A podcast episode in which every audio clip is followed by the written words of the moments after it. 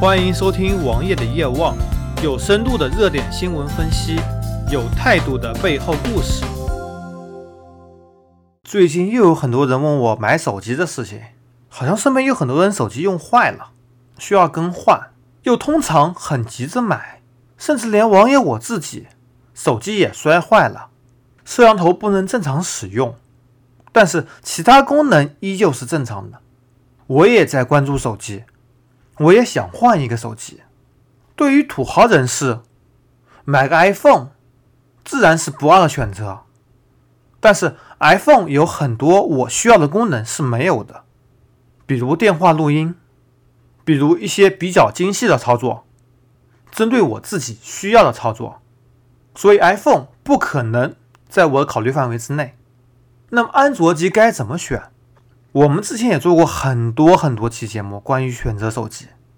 现在手机也非常贵了，原本还有两家手机厂商生产的手机还是非常有性价比的，但是乐视手机一来质量不咋地，二来由于资金的压力，现在性价比也下降了许多。刚刚发布的乐视 Pro 3加强版，用了联发科的 X 二三。卖一七九九，说实话，在现在听到了联发科，我觉得我就不可能买了。无论是十核处理器，一核有难九核为关，还是八核处理器，一核有难七核为关，都是联发科的特点。工艺不行，导致发热非常大，跟骁龙上一代的八幺零一样，发热导致降频，导致大核心不开启。导致性能低下，同时联发科的基带实在太糟糕了。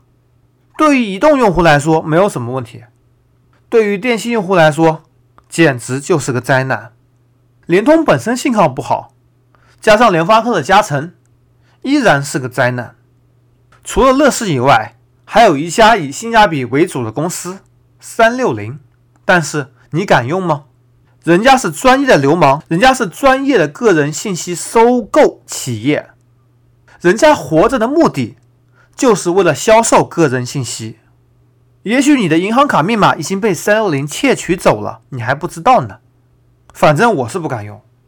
而小米五 S 在指纹识别上翻车了，一加三 T 外观太丑了，电池也不怎么给力。华为手机打个对折，我都不一定会考虑。那么还有什么选择呢？介于骁龙八三五即将上市，我建议所有人再等一等。等八三五上市了，八二零、八二幺的手机必定会价格下调，你再去选择这些手机，会是一个非常不错的选择。或者你干脆就买个骁龙的六二六，六二六的性能比六二五强的太多了，完全是一个非常不错的选择。但是六二六的手机目前上市的还比较少。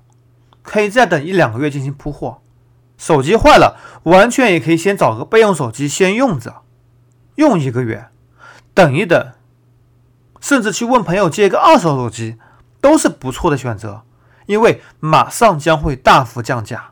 而手机怎么选？我建议在两到四个月之后，选择打折的八二零或者八二幺机型，或者六二六机型，或者。再过两个月上市的骁龙六六零机型，其他的都不要去考虑了。联发科的 P 二零，如果你不在意基带的话，也可以去考虑。其他的洗洗睡了吧。那么华为怎么样呢？但是在这个时候，作为一名坚定的华为黑，我倒是觉得华为有一款手机可以考虑一下，华为的 nova 三加三十二的版本，在淘宝上。可以以一千两百出头的价格买到，本身这款机器还是比较均衡的。如果你计划使用一年半左右，这是一个比较不错的选择。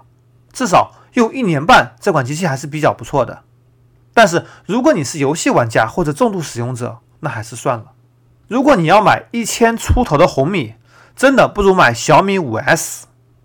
虽然它在指纹上翻车了，但是性能。还是比较强大的，三加六十四的版本卖到一七九九，还是可以考虑一下的。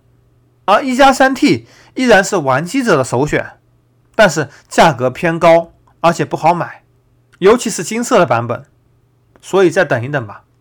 如果你不在意屏幕，联想的 ZUK 系列也是比较不错的选择，而努比亚的新品 Z 十七 mini 也是一款马马虎虎的选择。除此之外，就是三星即将上市的翻新版 Note 七，不过可能定价会超过三千元，三千元就不值得买了。如果价格在两千元附近，那的确是个非常好的选择。不过那么大的屏幕，只有三千两百毫安时的阉割版电池，能用多久，我也不得而知。总之，对于现在想买手机的朋友，我要说，请再等一等。现在真的不是入手的好时机。搜索同名微信公众号，关注我。